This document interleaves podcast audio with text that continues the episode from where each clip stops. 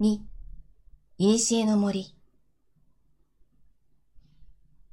目が覚めると、僕はベッドの上にいた。そこには心配そうに覗き込む母さんと兄さんたちの姿があった。リーン、ああ、よかった。母にぎゅっと抱きしめられて何か心配をかけたらしいことだけは分かった。お前の馬だけ戻ってきたって、馬屋番が血相を書いて飛び込んできたんだぞ。一番上の兄も青ざめているように見えた。ごめんなさい、トリビニス兄さん。トマスにも心配かけちゃったね。後で謝っておかなくっちゃ。すると今度は二番目の兄のアディエスが顔を近づけて、リン、お前、古の森なんてどうして行ったんだ？と聞いた。ちょっと遠乗りしてみたくなって、気がついたら森の近くまで行ってて、心配かけてごめんなさい。僕はそう答えたが、本当のところは少し違っていた。今朝は空も青く澄んでいて、僕は随分と気分が良かったので、南の岬へ行ってみようと思い立ち、相葉と久しぶりの遠乗りに出かけた。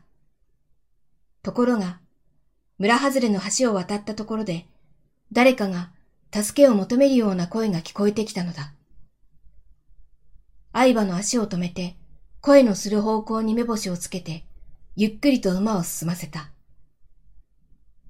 声を聞き逃さないように、ゆっくりと進み、立ち止まってまた耳を澄ます。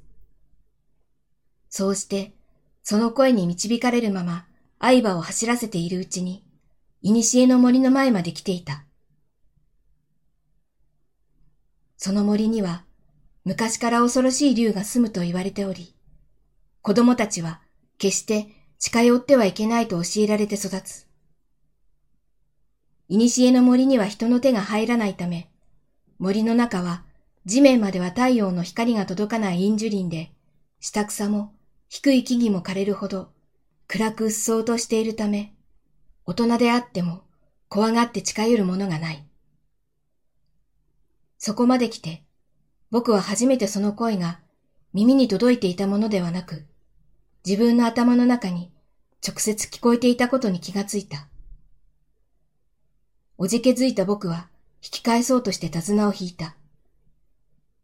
すると突然、ひどい頭痛に見舞われたのだ。目も開けていられないほどの頭痛に、このままでは危ないと思った僕は、なんとか馬から降りたところで、ふっと意識が途絶えた。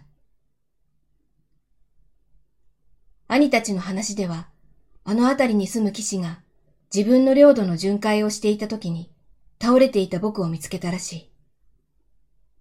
病弱なことを理由に城に上がったことのない僕とは直接面識はなかったけれど、バグに刻まれた紋章でクラウドス公爵家のものと知り、屋敷まで送り届けてくれたそうだ。僕は目の前で見た古の森のことを思い出していた。